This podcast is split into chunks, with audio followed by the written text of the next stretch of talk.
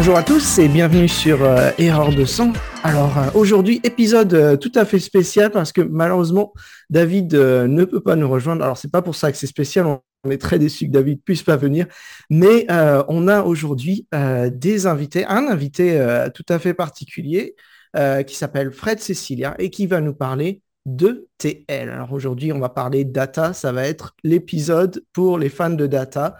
Euh, donc, euh, pour ceux qui sont passionnés par ces sujets, eh bien, bienvenue.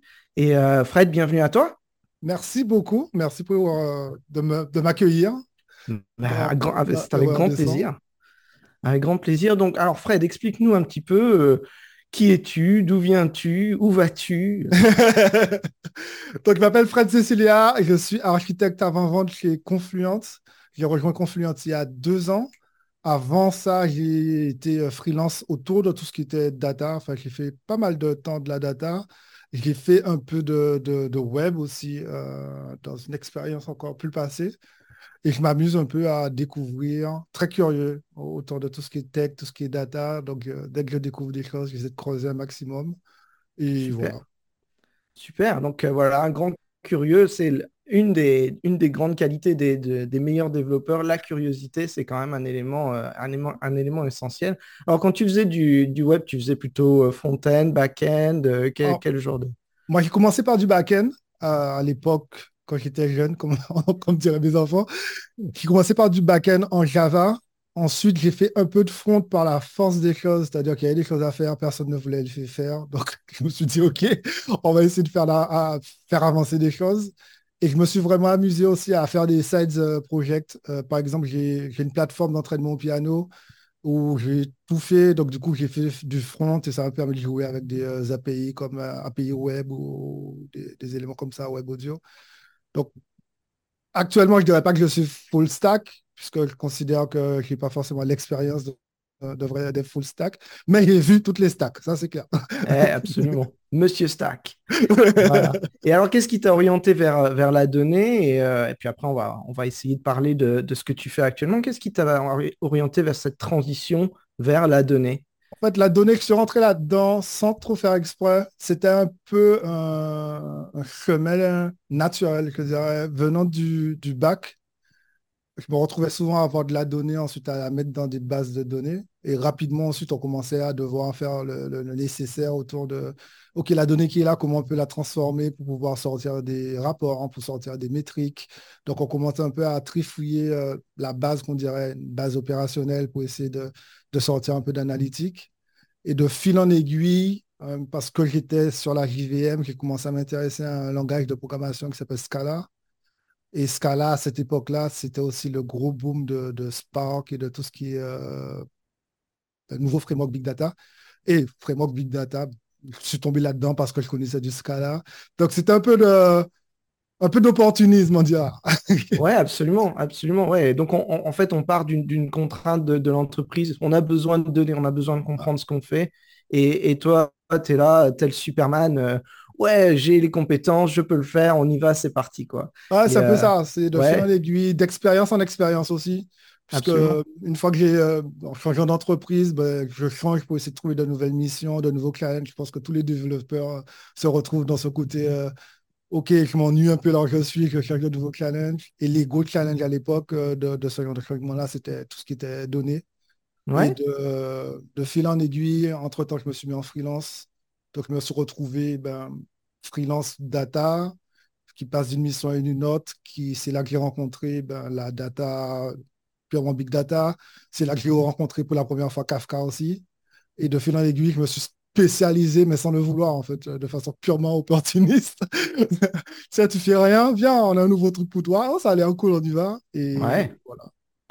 Voilà, donc de Kafka en freelance. Maintenant, tu travailles chez Confluent. Alors, tu, travailles, tu travailles plus sur Kafka? Explique-moi, je suis un peu perdu. Donc, euh, pour faire l'histoire courte, Kafka a été créé par trois ingénieurs chez LinkedIn qui avaient des problématiques data, on, se doute. Et très rapidement, ils ont mis le projet en open source. Et le projet a eu beaucoup de succès, particulièrement chez tout ce qui est banque assurance. Et à un moment, il fallait avoir une entreprise derrière, comme beaucoup de projets open source, hein, qui puisse backer euh, ben, le projet open source et aussi apporter des fonctionnalités au-dessus purement des fonctionnalités au terme de la sécurité, des choses comme ça. Et l'entreprise qui a été créée par ces trois ingénieurs-là, c'est Confluent. Donc c'est pour ça qu'on dit que Confluent, c'est le, un peu, euh, ben, c'est le papa un peu de, Kafka, papa, maman de Kafka, dans le sens où c'est les trois ingénieurs qui ont créé Kafka, qui ont créé Confluent et qui euh, contribuent toujours à plus de 80% des, des commits au niveau du projet open source. Et on fait ça ben, toute la journée. quoi. D'accord. Donc, tu, fournis, enfin, Confluent en tant qu'entreprise fournit des services et des produits autour euh, de Kafka. Oui, tout à fait. Kafka, c'est vraiment la base. J'ai un collègue qui aime bien utiliser l'image disant que Kafka, c'est un moteur super puissant et euh, Confluent, c'est une Tesla. Qu'on aime Tesla ou pas, mais ça permet d'imager un peu. Oui, c'est une très bonne comparaison, effectivement. On prend un moteur qui est super bien et on rajoute des choses par-dessus pour pouvoir créer une expérience complète. Et Confluent, c'est son rôle de créer des fonctions, d'apporter des fonctionnalités aussi bien on-prem que dans le cloud qui puissent un peu ben, aider à construire un écosystème qui sera beaucoup, beaucoup plus mature et plus euh, ISO à ce que les grandes entreprises demandent. Oui, parce que bon, j'imagine que faire tourner euh, ce genre de système, ça doit coûter euh, très cher, ça doit être très complexe. Donc, euh, vous vous offrez des services qui permettent de, simplifier tout ça. Ouais. Alors, on, va essayer de parler un petit peu de quoi on parle exactement, qu'est-ce qu'on simplifie, qu'est-ce que qu'est-ce que c'est Kafka? Et qu'est-ce que qu'est-ce que Confluence parle? Et puis au début de l'épisode, j'ai parlé d'un ETL. Ouais. Alors, qu'est-ce que c'est qu'un ETL Bon, ça fait beaucoup de questions. Ça fait beaucoup on va commencer. On va commencer. Euh, Qu'est-ce que c'est qu'un ETL on va, aller, on va commencer par le début. OK. Euh, ETL, on peut voir ça comme un, pattern. Euh, c'est ETL pour extract. le T, c'est pour transform et le L pour load. L'idée, c'est de pouvoir dire que je dois récupérer de la donnée de différentes sources. Très souvent, historiquement, comment ça a commencé, c'est très souvent des bases opérationnelles. Et l'idée, c'est de pouvoir récupérer ces données-là, les transformer, donc soit rationaliser la donnée, faire du nettoyage. Quand je dis rationaliser, c'est euh, faire en sorte que toutes les dates soient au même format, c'est le truc qu'on retrouve tout le temps. Ah oui, ça, les dates, c'est toujours... En fonction des sources, que les dates soient tout le temps ben, ce qu'on a défini, euh, que tous les noms soient en majuscules ou des, éléments comme ça. On peut avoir des, transformations un peu plus, euh, plus, plus, plus poussées ça dépend des use cases carrément. Mais le but du jeu, en définitive, c'est toujours ensuite mettre cette donnée-là qu'on a transformée dans une autre base de données ou dans un, euh, on dirait un autre socle de données plus adapté aux opérations qu'on voudrait faire. Donc historiquement, c'était très souvent, je prends des données des bases opérationnelles, je nettoie tout, je mets tout propre, et ensuite je mets euh, dans des bases plutôt analytiques euh, pour de la BI ou du machine learning, des choses comme ça. Alors, BI Business Intelligence, pour, euh, pour ah, oui. ceux qui ne savent pas. voilà, non, mais y a, on a beaucoup d'acronymes dans, dans notre On en a trop. et il, faut, il faut des fois faire des dictionnaires. Je pense qu'un jour, euh, sur Erreur de 100, on va publier un dictionnaire de tous les acronymes que les gens utilisent parce que c'est vrai qu'il y, en a beaucoup. Donc, euh, donc voilà, le TL, donc on, on extrait, on transforme et on charge la donnée d'un point de départ vers un point d'arrivée pour répondre aux besoins de l'entreprise. Est-ce que c'est un bon, tout à fait. un bon résumé. Voilà, tout à parfait. Fait. Alors, Kafka dans tout ça, qu'est-ce que Kafka peut faire pour permettre de, faire toutes ces opérations? Explique. Alors, historiquement, Kafka, beaucoup de personnes euh, l'aiment dans le, dans, dans, le cadre de l'ETL pour deux raisons. Première raison, c'est pour faire la donnée arriver le plus rapidement possible, au moins dans l'étape de transformation. Parce que très souvent, bah, c'est cool, on doit récupérer de la donnée, mais si c'est des applications qui doivent diffuser de la donnée et que je suis en mode un, peu euh, batch aussi bien pour récupérer la donnée que pour transformer la donnée, ça fait beaucoup de batch. Donc, beaucoup de mhm. personnes utilisent Kafka à ces moments-là pour dire euh, si j'ai une application plutôt moderne, ils peuvent envoyer des, des informations, des événements via Kafka et ça arrive rapidement au niveau de là où ça doit arriver pour faire la transformation. Et ça, c'est assez pratique euh, de, façon générale. Hum, Kafka intervient aussi au niveau de l'OTL, ben, parfois au niveau du load aussi, en fonction de là où on veut loader la, la, donnée. Surtout que quand on parle de Kafka, il y a Kafka en lui-même, le, gros tuyau, je dirais, qui est euh, super solide, euh, distribué et tout, mais il y a l'écosystème autour de Kafka. Il y a un ensemble de connecteurs qui permettent de récupérer de la donnée dans différentes sources. On pourra en reparler un peu plus tard. Et aussi mettre la donnée dans différentes sources, le tout en faisant que de la configuration. Et parfois, c'est assez, pratique. Oui, parce que j'imagine qu'il y a, y a des milliers de types de données de base. Alors, ne serait-ce qu'en SQL, on peut avoir euh, toutes les différentes formes d'SQL qui existent. Bon, on peut charger un CSV, on peut charger des... Alors, un truc, un truc bête, hein, mais euh, des fichiers euh, fixes comme des fichiers Excel, des CSV, tout, tout un tas de choses comme Ah, ça. Donc, tout l'écosystème, j'imagine que dans l'écosystème, on a des, des, des plugins qui permettent de charger ou de décharger certaines formes de données et que c'est ah, pas, c'est pas tout fait en interne, c'est contribué aussi par la communauté. C'est c'est comme ça que c'est- ça fonctionne? c'est comme ça que ça fonctionne. Alors, si on doit revenir, parce que là, je me suis spécialisé, je suis un petit peu allé dans, dans le futur en parlant de Kafka tout de suite. Ouais, ouais. Au niveau de l'ETL, historiquement, comme les choses se sont mis en place, c'était, comme, euh, comme tu disais, une galère pour savoir déjà comment je pouvais récupérer la donnée. Sans compter que je veux récupérer de la donnée parfois sur des bases opérationnelles, mais sans pénaliser les bases opérationnelles. Je ne peux pas faire un select étoile sur la base opérationnelle, alors que j'ai des utilisateurs qui utilisent la même base pour pouvoir faire euh, ben, que oui, parce que l'application censée faire. voilà, parce que l'application départ euh, a des problèmes de performance derrière, quoi. euh, Voilà. Donc, il y a des défis là-dessus. Euh, la multiplication de sources. lorsqu'on parle d'une application, ben, très souvent, on va une base de données. Lorsqu'on parle d'un système d'information, ben, on, on peut en avoir une variété assez large. Euh, c'est une grande famille, euh, le, le monde, le monde du, du stockage de données. Et Ouais, encore euh, aujourd'hui, j'ai des clients qui utilisent du, du fichier texte pour des, des échanges d'informations. Donc, c'est le gros défi de l'ETL à dire que j'ai différentes sources de données qui peuvent être structurées ou non structurées, qui peuvent arriver à des temporalités complètement différentes. Et le gros défi de l'ETL, c'est euh, comment j'arrive à, gérer un peu toutes ces contraintes-là pour pouvoir ensuite faire les transformations au bon moment et, euh, ensuite ben, faire le, load au, bon moment. Rien que ma phrase qui semble un peu euh, lourde montre que le process derrière est assez lourd aussi. Ouais, a- et effectivement, il doit y avoir, en plus, ça doit être différent dans toutes les entreprises parce que les données sources sont, sont jamais les mêmes. Bon, après, il y a des, il y a des constantes, hein, mais euh, j'imagine que oui, il y a des, il y a des défis qui sont, qui sont très personnalisés. Euh, et donc, euh, quelle est, quelle est la différence entre avoir son propre, est-ce que c'est vraiment compliqué d'installer son propre serveur Kafka dans son entreprise? Quel, Ah, quel type de ressources ça demande? Ou est-ce qu'il vaut mieux utiliser un spécialiste? Mais alors, est-ce qu'il y a des contraintes? C'est, alors, quoi les, les différences? Pour un POC, installer Kafka, c'est facile. C'est comme l'époque de façon générale. Ouais, Ça marche toujours sur notre poste. Il n'y a aucun problème là-dessus. Le problème, c'est que Kafka, c'est un système distribué, c'est-à-dire que c'est la règle de diviser pour mieux régner. d'accord. C'est-à-dire que je vais avoir au moins, euh, idéalement, il faudrait que tu puisses avoir 4-5 machines pour pouvoir avoir ton système qui est distribué correctement, de façon à ce que si une machine tombe, les autres arrivent à se réorganiser pour faire en sorte que le système reste up-to-date et que tout le monde puisse consommer et produire comme, sans problème. D'accord. Et Donc Kafka est conçu pour fonctionner de, de manière où il y a des redondances entre les différents. Ouais, en, en gros, on parle de brokers qui, qui sont là justement pour interagir avec les consommateurs de données, les producteurs de données, qui sont eux, bah, idéalement sur des euh, serveurs complètement différents. Il y Mhm. a aussi tout ce qui est euh, gestionnaire de metadata, je dirais. euh, Aujourd'hui, c'est Zookeeper, mais on est en train de passer sur un autre protocole actuellement. Eux, ils sont là pour vérifier que les brokers, tout se passe bien et que si on en a perdu un, on fait une élection pour pouvoir réorganiser le tout.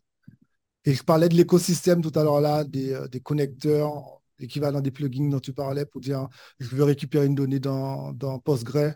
Ben, j'ai que de la config à faire parce qu'on connaît Postgre. Ça aussi, ce sont des, des connecteurs qu'on peut mettre en place. Donc, c'est encore des choses qu'on met dans un autre serveur. Et pour gérer un peu tout ce qui est gouvernance de la donnée, savoir ben, la donnée qui est entrée, quel est son schéma, euh, combien de champs qu'il y a, est-ce qu'il y a des champs obligatoires ou pas. On a ce qu'on appelle le schéma registry. Et ça commence à faire pas mal de composants à mettre en place, mais aussi à maintenir. D'accord. Ouais, bien sûr. Et ce qui dit maintenant se dit, ben, si j'ai des mises à jour, comment je peux faire, je peux, comment faire des mises à jour et potentiellement faire des mises à jour où, euh, quand j'arrête une machine, ben, ça tue pas le service, je dois le faire un après l'autre. Et si on n'a pas une équipe dédiée, ça devient complexe.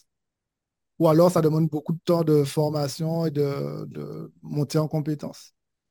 Beaucoup d'entreprises nous, disent c'est pas notre travail d'être des chefs de gestion de systèmes distribués. Et en plus, on doit rajouter des couches de sécurité par, par-dessus. Très souvent, ces entreprises-là aussi sont très intéressées par tout ce qu'on entend par move to cloud, c'est-à-dire avoir, des systèmes complètement dans le cloud ou bien à mi-chemin entre les deux en, mode hybride. Et, c'est là où Confluent sort euh, un peu son épingle du jeu, puisqu'on peut aider aussi bien ben, ceux qui ont des besoins on-prem que des besoins dans le cloud, parce qu'on a une offre complètement managée où on gère toute, la partie un peu euh, relou, donc je viens de parler de gestion des migrations, euh, gestion de si un truc se passe mal, euh, qu'est-ce qui se passe au niveau du broker pour le remettre en place. Et les, les entreprises peuvent se focaliser sur créer de la valeur à partir de leurs données, capitaliser sur la donnée. Donc, ok. Ouais. Est-ce que c'est dur? C'était très long. Est-ce que c'est dur à, mettre en place? Oui, à maintenir. Beaucoup le font parce qu'ils sont des équipes. Si on n'a pas les équipes, c'est complexe. Et, euh, et c'est pas forcément là où on a le plus de valeur euh, en fonction des entreprises, en tout cas. C'est pas là où ils ont le plus de valeur à dire euh, gérer du Kafka. Ils veulent plutôt créer des services par-dessus parce que très souvent, les équipes sont profilées. Ben, si j'ai des équipes qu'avec des, des, développeurs, il n'y en a pas beaucoup qui veulent faire l'Ops en même temps. Et à ces moments-là, vaut, vaut, mieux essayer de trouver notre solution. Ok, ouais, c'est tout, tout le, le challenge de, des entreprises, enfin des, des modèles de, de, logiciels où on a des, des, masses de, données et de codes qui sont tellement importantes que, comme, comme tu dis, ouais, effectivement, on peut toujours installer euh, un système, un mini-système sur son petit portable chez soi, mais dès qu'il s'agit de, de, monter en puissance sur les chiffres, ça devient beaucoup, beaucoup ah plus compliqué. Être ops euh, sur un système distribué, c'est un taf à part entière. Absolument, absolument. c'est un métier. c'est un métier. Donc, euh, ouais, toutes les entreprises ne veulent pas forcément euh, investir dans ce genre de choses en interne. Et c'est là que donc des services du type Confluent fonctionnent. et je suis un peu intéressé avec c'est la première fois que, j'arrive à parler à quelqu'un qui bosse dans une boîte où il y a une contribution à l'open source qui, est un peu au départ de ce que vous, faites. Euh, comment ça marche l'interaction entre une entreprise qui a créé un, une grosse infrastructure open source et euh, les contributeurs open source? Euh, Quel est à peu près le pourcentage de, logiciels open source que vous produisez? Comment ça marche pour gérer la communauté? Est-ce que tu aurais des une, idée, pour, pour donner une idée aussi aux auditeurs de comment ça marche quand les grosses entreprises contribuent et créent du, logiciel open source. Ouais. La, particularité de Kafka, c'est que assez rapidement, Kafka a été euh, donné à la fondation Apache. D'accord. En tout cas, c'est la fondation Apache du coup qui, euh, qui a vraiment l'ownership au niveau de, de, Apache Kafka. Voilà, et qui connaissent très bien la gestion des, des, des communautés open source. C'est ça. Et du coup, il y a tout un process pour pouvoir contribuer à la version open source. Le process, il n'est euh, pas du tout géré par nous, du coup. Et c'est bon, je viens avec une contribution. Il y a ce qu'on appelle l'équipe. Euh, c'est des proposals, en fait. Enfin, mm-hmm. on va parler en français. En gros, c'est une proposition. Lorsqu'on vient pour soumettre une, euh, une keep, on doit venir pour dire, OK, j'ai une idée et aussi, je m'engage à euh, mener cette idée jusqu'au bout. C'est pas juste un ticket qu'on ouvre euh, dans GitHub pour dire, ce serait bien d'avoir ça, au revoir. ce serait plutôt, on a pensé qu'il serait bien de faire ça et euh, on s'engage implicitement à mener le, travail d'exploration de faisabilité, de gestion des discussions autour de ça et d'implémentation autour de ça. Et ensuite, quand quelqu'un propose une keep, ben, théoriquement, ben, n'importe qui peut proposer une keep. Hein. Donc, d'autres entreprises euh, proposent des keeps aussi. Et une keep, ça peut prendre plus ou moins de temps.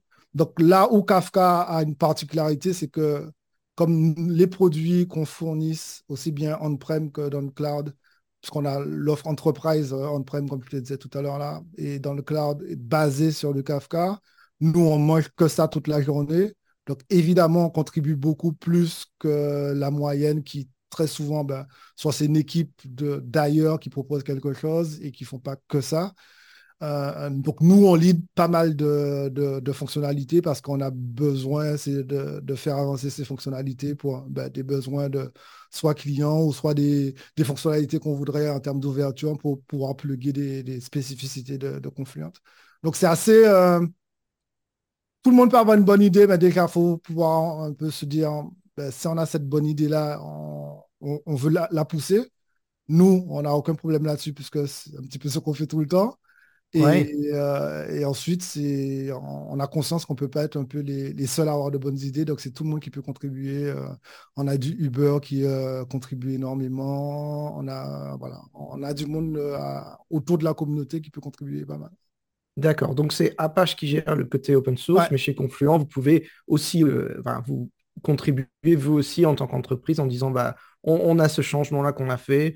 Pour diverses raisons, ça peut être une nouvelle fonctionnalité, un, patch de sécurité, et hop, vous pouvez contribuer, mais en tant qu'entreprise tierce. Même si au départ, vous, appartenez au, créateur de Kafka. C'est la beauté de l'open source, on donne à la communauté et tout le monde euh, bénéficie. C'est exactement ça. Et de l'autre côté, c'est euh, lorsqu'on a un problème, un client l'a remonté, et on se rend compte que c'est au niveau de l'open source, bah, on va contribuer dans l'open source. Il n'y a pas de raison qu'on le corrige sur notre truc à nous et on dise aux autres, euh, gardez le bug. c'est pas du tout dans notre intérêt de, faire ça comme ça. Ça fluidifie aussi les rapports beaucoup plus facilement. C'est beaucoup plus transparent. C'est beaucoup plus cool. D'accord, d'accord. Bah oui, c'est, c'est, voilà, c'est tout le monde, c'est gagnant-gagnant. Win-win, comme on dit en anglais. Euh, et euh, donc, je ne sais pas si t'en as, en as entendu parler. Il y a une nouvelle, une proposition de nouvelle loi qui est arrivée au niveau de, l'Union européenne. Alors c'est un petit peu une tangente, mais j'aimerais bien avoir ton, opinion sur le mhm. sujet. Euh, donc l'Union européenne est en train de pousser pour des lois qui rendraient responsables les producteurs d'open source de tous les problèmes de, sécurité, euh, sous peine d'amende, etc. Je ne sais pas si tu as entendu parler. pas entendu parler de ça. Donc euh, ouais, c'est un truc assez intéressant, c'est un dilemme. Bon, je pense pas que pour un projet aussi important, important que Kafka ce soit un problème parce que vous avez bon, des entreprises puis la fondation Apache qui gère derrière. Mais euh, je voulais souligner ça pour nos auditeurs parce que c'est un sujet un peu d'actualité. Hmm. Euh, euh, il y, a des problèmes avec la nouvelle proposition de loi de, de l'Union européenne qui veulent essayer de faire, de produire des logiciels qui soient sécurisés. Mais le problème, c'est que maintenant, ce sont les producteurs open source qui doivent être responsables. Ça veut dire que si on produit un logiciel et qu'on le diffuse sur GitHub, euh, on, peut être responsable s'il y a une faille de sécurité. Euh, ah, ce que je trouve un petit peu euh, bon ça peut être risqué ça pourrait être un, épisode de podcast à lui tout seul je pense. Absolument je pense qu'on va on va essayer de, parler de on va un spécialiste là-dessus mais c'est assez... pas sûr que les, décideurs soient vraiment au fait de comment fonctionne un projet open source exactement exactement. Malheureusement c'est le cas ouais absolument euh, voilà, donc euh, revenons à nos moutons sur, le sujet de, l'ETL. Euh, alors, on a parlé un petit peu des, complexités qui, sont inévitables quand on a un projet pour, pour transformer et charger des données avec un ETL. alors, moi, j'aimerais bien qu'on essaye de, faire un parcours. Si je suis une grosse entreprise, qui veut installer un ETL, bon, peu importe si c'est fait à travers un, tiers euh, comme, euh, comme Confluent ou, avec ma propre solution en Kafka, c'est quoi la, méthodologie recommandée? Comment est-ce qu'on fait pour mener un projet d'ETL euh, Alors, je ne vais pas dire du début à la fin, puisqu'il y a toujours de la maintenance, mais pour démarrer, quelles sont tes recommandations pour les gens qui démarrent dans ce genre de, projet? Alors, au niveau de, la gestion des ETL, il y a plusieurs niveaux. Il y a le, niveau purement technique qui va intéresser, je pense, ben, les développeurs qui écoutent, qui n'est pas forcément le, plus compliqué en réalité. Il y a des, plusieurs solutions d'ETL. Euh, nous, on est très orienté à pipeline de données en, temps réel avec Kafka, mais il y a des ETL qui fonctionnent avec des batchs. il y a des solutions qui sont purement commerciaux, euh, d'autres qui sont open source ou basées sur des, des trucs drag and drop et des trucs plutôt code. La, la mm-hmm. grosse question à se poser plutôt, c'est de un, avoir conscience que la donnée en elle-même, c'est pas juste un, truc à faire transiter, mais c'est une valeur sur laquelle on peut capitaliser. On parle beaucoup de data product. Mhm. Et là, ça dépasse la technique, en fait. C'est réfléchir déjà, OK, la donnée, je veux la faire passer de A à B pour un cas d'usage particulier. Euh, est-ce que j'ai d'autres cas d'usage qui auront besoin de cette donnée-là aussi? Qui aura besoin? Est-ce que c'est d'autres équipes qui sont dans la même euh, ligne de business que moi ou bien d'autres équipes que je ne connais pas, avec qui je ne parle pas du tout? En fonction de ces réponses-là, euh, il y aura d'autres questions qui vont venir. Donc, au début, ça commence par un tableau blanc pour dire c'est quoi ma stratégie data? On va pas commencer en disant juste je vais mettre en ETL. En réalité, oui, il y a une use case qui va demander à prendre de la donnée à gauche, la mettre à droite. Mais dans la réalité, ce que les gens ont compris, c'est que la donnée est une denrée qui est super importante. C'est une denrée sur laquelle on peut capitaliser dessus pour pouvoir créer de nouveaux services, pour pouvoir avoir une meilleure compréhension de ce qui se passe dans mon business, dans mon usine, euh, dans, dans, les caisses de mes magasins. Quelle est la stratégie que je mets en place pour pouvoir permettre une optimisation de ces échanges de données-là? Est-ce que j'ai besoin de ces données-là le plus rapidement possible ou je peux me contenter, surtout lorsqu'on commence en fait. Euh, si on commence et qu'on va juste chercher sur Google ETL, on va trouver les meilleurs en marketing qui ont mis ETL en, meilleur en termes de, ranking au niveau de Google. Mais la réalité, c'est quel est mon vrai besoin là-dessus en fait? Parce que le risque, ça va être de faire... de résoudre. C'est ça en fait. Et quelle est la stratégie de l'entreprise derrière? Comment éviter d'avoir euh, je fais un premier trait parce que j'ai ce use case-là sans réfléchir à l'avenir. Et ensuite, demain, ah, ben, vous avez besoin aussi. Et on commence à faire, euh, chez nous, on appelle ça un pas de spaghetti, en fait, où on a des connexions euh, un pour un, ici et là. une donnée, je vais récupérer chez Gérard, mais comme c'est Albert qui l'a, je le récupère de Albert parce qu'il est plus proche. Mais ce n'est pas lui qui est responsable de la donnée. Donc, s'il y a une modification que je vais apporter, je demande à qui. Et là, on commence à partir parler un peu plus de gouvernance de la donnée, un peu plus de, ben, stratégie autour de la donnée. et ça, ça, a des conséquences à la fois commerciales et légales aussi. Ah, complètement, complètement. Et c'est là où il faut faire attention, en fait, où il faut vraiment s'asseoir pour comprendre ces contraintes techniques. Je dirais même parler d'ambition technique. Ambition purement technique. Est-ce que de la donnée, j'ai envie de l'avoir le plus rapidement possible pour faire en sorte que j'ai acheté un truc dans un magasin, avant de sortir du magasin, la personne a reçu son ticket.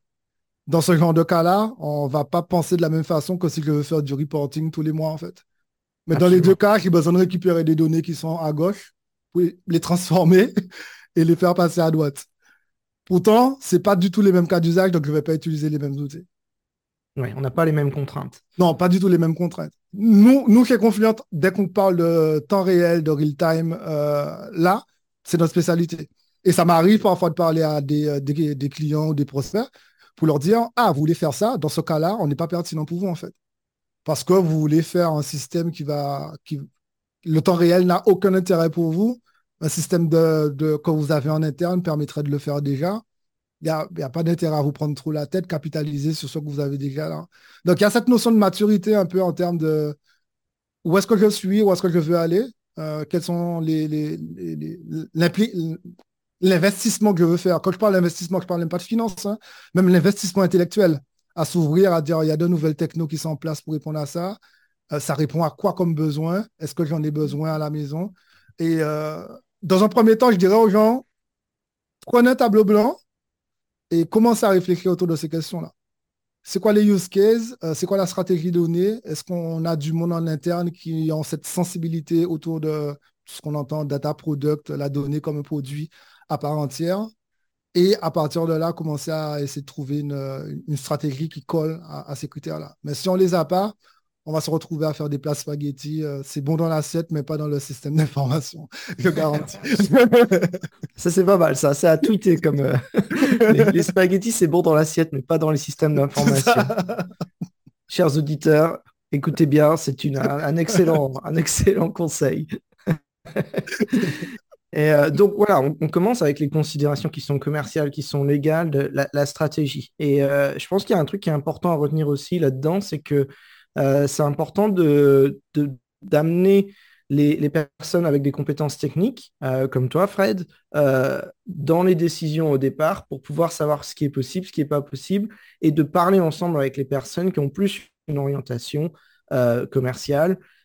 et aussi, et je J'appuie là-dessus parce qu'en ce moment, c'est très important avec euh, les, lois européennes euh, qui existent au niveau de, des contraintes légales, de ne pas faire n'importe quoi avec les données, euh, et de, s'assurer qu'on n'ait pas des fuites, qu'on ait des données, qu'on sache où, où accéder aux données pour les enlever si on a une demande, etc. etc., etc. donc on commence voilà, par les contraintes, les contraintes commerciales. Et c'est ces contraintes-là qui vont informer la façon dont le système sera conçu, si je comprends bien. Oui, si on n'a pas ce cadre-là, on ne peut pas être pertinent. À partir de moi, je suis, un, grand fan de la créativité, euh, même dans, l'entreprise. Mais si on n'a pas le cadre qui nous permet d'avoir les critères de contrainte, on ne peut pas trouver la solution la plus pertinente là-dessus. Et pour moi, ça commence tout le temps par ça. Poser des questions. J'étais en train d'accompagner un client récemment qui prépare euh, une présentation pour un, événement annuel qu'on a à Paris. Et il disait que la première étape qu'ils ont fait, c'est de faire un diagnostic 360. Donc, aller voir tout mm. le monde et poser des questions. Qu'est-ce qui marche? Qu'est-ce qui ne marche pas? Pourquoi? Euh, OK, ça marche, mais est-ce qu'il y a de la frustration? Parce qu'on peut avoir un truc qui tourne. Typiquement, il n'y a personne qui vient me voir pour dire le rapport, on ne l'a pas. Non, c'est que le rapport, on l'a, mais on l'a trop tard. voilà, il faut une semaine pour qu'il y ait quelqu'un qui a chargé la donnée dans une base SQL, le transformer en fichier Excel, fasse tous les, tous les graphiques avec Excel, etc. C'est un peu la limite. Je schématise, je simplifie, mais bon, ça arrive. c'est exactement ça. C'est un peu la limite de l'ETL euh, de, de l'ETL classique, je dirais. L'ETL classique est très orienté batch. Donc, j'ai besoin de batch qui va récupérer la donnée. Et très souvent, si on tape sur les bases opérationnelles, on le fait du coup entre 4 heures du matin et 6 heures du matin. Ouais. Une fois qu'il a déposé ces données quelque part, il y a un autre batch qui doit passer pour faire la transformation. Donc, il faut que ça se passe vite. Parce que euh, demain 9h, il y a tout le monde qui revient. Et lorsque la transformation est faite, ensuite, il faut un autre batch pour pouvoir faire le load. Pour les reporting euh, un mois euh, qu'on veut chaque mois, why not? Pour pouvoir faire des reporting journaliers, ça commence à être tendu puisque très souvent, on ne peut pas se permettre de, limiter trop le temps entre les batchs parce qu'il faut attendre que le premier est fini. Et là, j'ai pris un exemple simple. Hein. J'ai dit que j'en un batch juste pour euh, euh, l'extraction, un batch juste pour la transformation. Très souvent, la transformation, c'est plutôt plusieurs batchs qui passent un après l'autre. Et ensuite, un batch pour faire l'extraction. Donc, on peut se retrouver entre 3 et 15 batchs qui s'attendent mutuellement avec du coup de l'ordonnancement de batch. C'est un peu la limitation de, l'ETL, surtout lorsqu'on se dit, mais j'aimerais bien dans la journée savoir ben, mes heures de pic, c'est là et je peux prendre des décisions pour l'après-midi tout de suite. Et là, c'est là que des solutions comme euh, Kafka apportent un peu plus de flexibilité puisque on récupère les éléments en temps réel. Euh, ça veut dire qu'on peut les transformer aussi en temps réel et les faire rentrer ensuite dans le système euh, cible euh, qui, sera le, le, L, le load, en temps réel aussi. Et ça permet d'avoir une agilité, une flexibilité, une question beaucoup plus simple aussi de l'intégration de nouveaux use cases euh, à cause des caractéristiques de Kafka pour pouvoir dire, OK, j'ai un nouveau use case qui a besoin de la donnée. Ben, je peux prendre la donnée ancienne dans, dans... Chez nous, on appelle ça un topic. C'est là que c'est un tuyau et ensuite aussi, euh, dès que je me suis plugué dessus, ben, il a donné en temps réel aussi qui arrive. Et ça permet de. Moi, les premiers projets, je les appelle tout le temps les projets Muse. Parce que quand quelqu'un fait un premier projet, même un pipeline tout simple, il commence à faire Ah, ça veut dire que je peux aussi faire ça. Ah, et ça veut eh dire que je peux aussi faire ça. On ouvre un monde de possibilités, exactement. C'est exactement ça.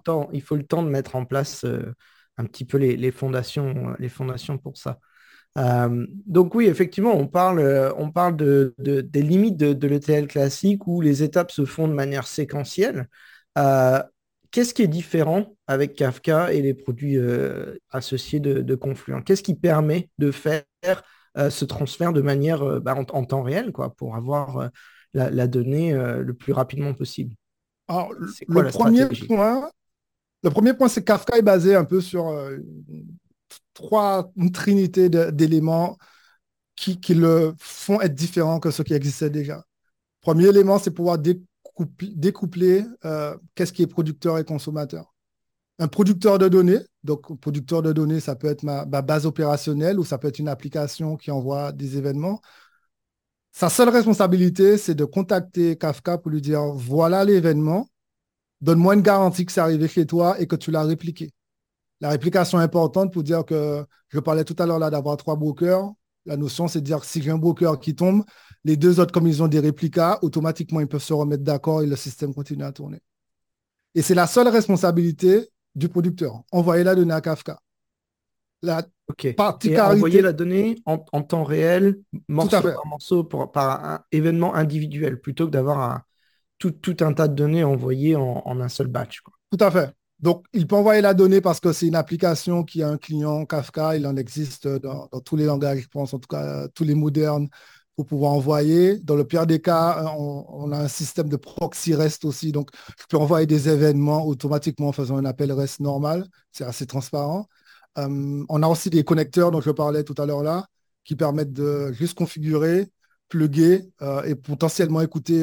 Bah, j'aime bien garder Postgres parce que c'est une base que j'aime beaucoup, mais pouvoir dire que je me plug sur le journal de transaction de Postgres. Donc, dès qu'il y a une transaction qui a été validée par la base de données, automatiquement, c'est envoyé chez Kafka. Avec toutes les garanties de si j'envoyais et que le réseau était déconnecté, qu'est-ce qui se passe? La notion de retry.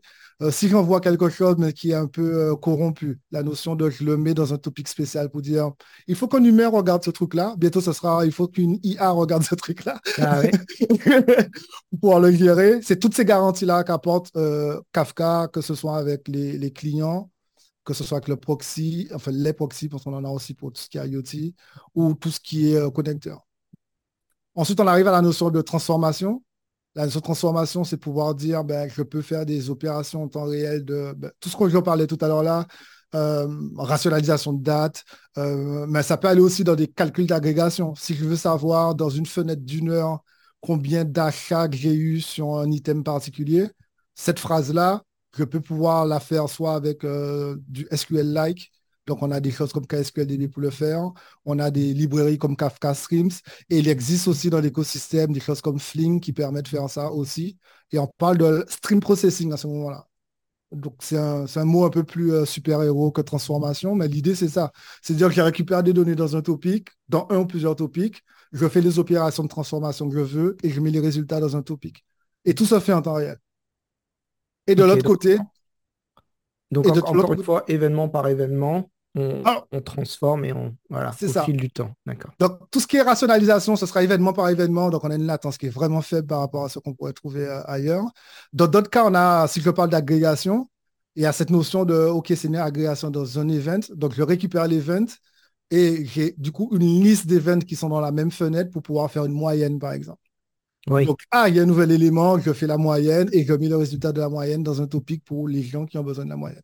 D'accord. Ça marche pour des opérations plus complexes au niveau statistique, comme des, des, prédictions, euh, euh, des, modèles euh, machine learning, etc. Ah, complètement. ma première mission sur Kafka, et ça date d'il y a bien 4-5 ans, je pense, c'était justement pour pouvoir récupérer des données en temps réel, interroger un modèle de machine learning et mettre le résultat directement pour que le principe, c'était pouvoir donner un, score sur un événement qui arrivait pour savoir si on doit intervenir ou pas. et ça, ça date d'il y a... Euh, en temps réel. Et ça, ça date d'il y a un certain temps. Donc aujourd'hui, on a encore plus de choses là-dessus. On commence à avoir des choses aussi pour pouvoir carrément euh, interroger de, de OpenIA et euh, des API OpenIA, du stream processing. On commence à avoir pas mal de trucs super intéressants là-dessus. Et c'est complètement envisageable. Ok. Ouais, donc euh, on a des opérations qui se font. Je pense que la, clé là, c'est la grosse différence que je vois quand tu décris tout ça, c'est la différence entre faire les choses événement par événement à chaque fois et, refaire toutes, ces opérations événement par événement plutôt que d'aller charger, euh, peut-être pas l'ensemble de la base de données, mais enfin euh, tout ce qui s'est passé dans la dernière heure, dans le dernier jour, dans le dernier mois d'un coup. C'est exactement ça. On est vraiment dans cette notion de euh, quelque chose est arrivé, à partir de là, je fais la transformation et je mets à disposition cette information-là pour tous les consommateurs qui ont besoin de le récupérer. Parce que c'est la dernière étape, l'étape de load. C'est cette notion de, je peux avoir sur un topic 4, 5, 6, 7, des dizaines d'applications ou de connecteurs qui vont chacune écouter le même tuyau, mais consommer la donnée à son rythme. Parce qu'une des capacités de Kafka, c'est faire en sorte qu'on puisse avoir de la persistance au niveau de la donnée. C'est pas comme une boîte aux lettres, le premier qui arrive euh, ben, a pris la lettre et les autres ne peuvent pas lire. Non, on, a cette notion de persistance de la donnée qui peut aller de une minute, un mois, une année. Il y en a même qui le gardent de façon indéfinie. Pouvoir dire, chacun peut lire à son rythme sans influencer les autres. Et si je m'arrête, j'étais euh, à l'offset, euh, au message qui est à l'offset numéro 4. Quand je reviens, automatiquement, je dis Salut, c'est Fred. je reprends la consommation. Je dis Ah, Fred, je te connais, tu t'es arrêté au 4. Ok, ben je te redonne maintenant le 4, 5 et 6. Rajoute. et chacun peut le gérer vraiment à son rythme. Et ça permet de fluidifier, une fluidifier, une fluidité dans tout ce qui est euh, gestion des flux de données consommation, capitalisation de la donnée de façon ben, assez élégante, je trouve. Pour avoir fait d'autres choses avant, ça reste quelque chose de très élégant. Tout à fait. Et, c'est spécifique à, Kafka, ce, genre de, processing, ou il y a d'autres systèmes, peut-être open source ou, même commerciaux, enfin, euh, en tout cas, qui, qui n'existent, qui fonctionnent sur le même système? Alors moi, j'ai envie de dire que les, bonnes idées, c'est toujours, dur de savoir qui est-ce qui les a créées en premier. Kafka les a popularisés euh, clairement. Euh, c'est l'une des raisons pour laquelle très rapidement beaucoup de, de grosses boîtes ont sauté sur l'occasion. Parce qu'il ne faut pas oublier, Kafka n'a pas été créé sur un fantasme d'ingénieur. Kafka a été créé sur un besoin d'une boîte, euh, en l'occurrence LinkedIn, qui, avec ce qui existait à l'époque, n'arrivait pas à faire ce qu'ils avaient en tête.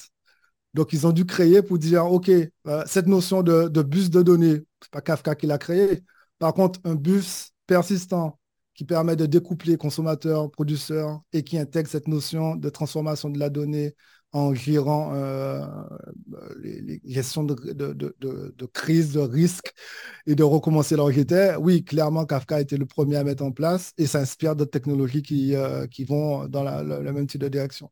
On n'est pas les seuls à penser stream processing. On est les premiers à avoir vraiment euh, mis un gros boost là-dessus, à avoir pris l'idée formaliser l'idée et montrer que l'idée n'était pas que un rêve, mais quelque chose qu'on peut implémenter, qui apporte de la valeur aux entreprises. On parle de business à ce moment-là et qui est scalable.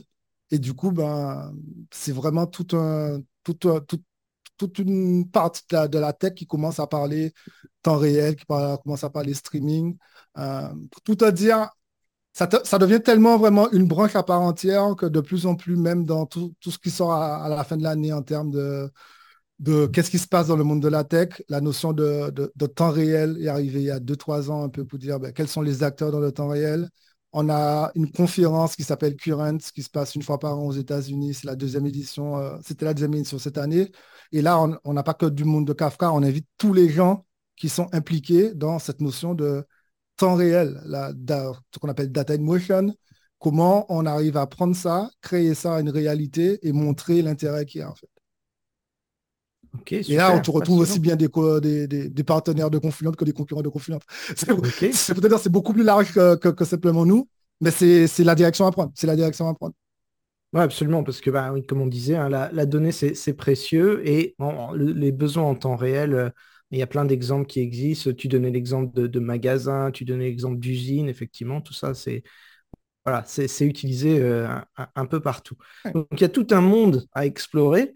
Euh, donc avant de, conclure, est-ce que tu aurais justement des conseils pour les gens qui voudraient se lancer euh, dans ce monde, peut-être une formation, un livre, un site web particulier, pour ceux qui, s'intéressent au sujet et qui veulent se lancer sans avoir nécessairement euh, toutes les connaissances pour se, mettre euh, en route dans ce monde de, l'ETL et du, de l'ETL streaming ou temps réel? Tous ceux qui sont intéressés par euh, tout ce qui est ben, temps réel, pipeline de données en temps réel, je dirais même plus, tout ce qui est autour de Kafka, parce que là, on a parlé de Kafka dans le contexte de l'ETL, mais très utilisé aussi dans le contexte des microservices, par exemple, parce que quelque part, on se retrouve un peu avec les mêmes contextes. Il y a le site développeur.confluent.io, où on a une planquée de formation, tout ça gratuitement autour de Kafka 101 pour dire je ne connais rien à votre histoire de Kafka, je connais que, l'auteur, mais on m'a dit que c'est intéressant, je vais me renseigner là-dessus. Et au fur et à mesure, on, monte euh, dans, les différents concepts. Donc, on va parler de stream processing, on va parler de, gouvernance, on va parler pour les plus euh, férus de technique de comment ça fonctionne à l'intérieur et pourquoi, pourquoi tout le monde l'aime bien, le, le fameux Kafka. Donc, c'est le premier, euh, le premier lien je dirais développeur.confluent.io parce qu'il y a tout. Euh, c'est en anglais. Donc, pour les allergiques de l'anglais, ça sera compliqué. Vous demandez à ChatGPT vous traduire tout ça et voilà. tu rigoles, mais ChatGPT explique super bien des concepts autour de Kafka. J'avais fait, ben quand c'est arrivé, j'avais fait le test un peu et je me suis dit, mais il explique mieux que moi. Donc, ChatGPT peut être un bon ami pour essayer de comprendre en quel est l'intérêt, surtout si on veut essayer de dire, OK, puisqu'il y a la brique technologie, mais quel est l'intérêt dans mon contexte? Ça peut être très intéressant de, discuter avec ChatGPT. Pour le moment, il ne m'a pas raconté trop de bêtises euh, en, termes d'explication et même de, génération de code euh, autour de Kafka. Il y a pas mal de conférences aussi sur YouTube. Euh, si on tape Kafka, alors en France, il y a la conférence des Vox, où on trouve pas mal de trucs sur Kafka. Euh, Kafka français en tech, à part Kafka français, on va trouver pas mal de choses et de tous les niveaux aussi. Donc, faut pas hésiter. C'est c'est super. c'est une communauté super vive, super qui aime partager. Donc, il y a de fortes chances qu'il y ait euh, une conférence euh, en vidéo là ou un meet-up euh, dans, différentes villes ou parce qu'il y a différents meet-up Kafka aussi un peu à travers le monde. Donc ça, ça peut être aussi une bonne occasion de voir d'autres personnes qui utilisent Kafka et poser des questions.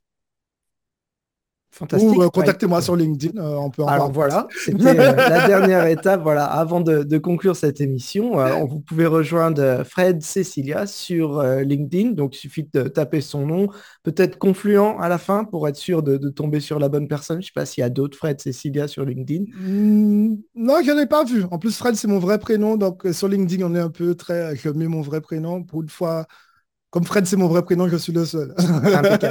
Donc voilà. Donc n'hésitez pas euh, à poser toutes les questions que vous avez sur Kafka, inondez son inbox et euh, rendez-le célèbre. Euh, en tout cas, un grand merci à toi de nous avoir rejoints aujourd'hui.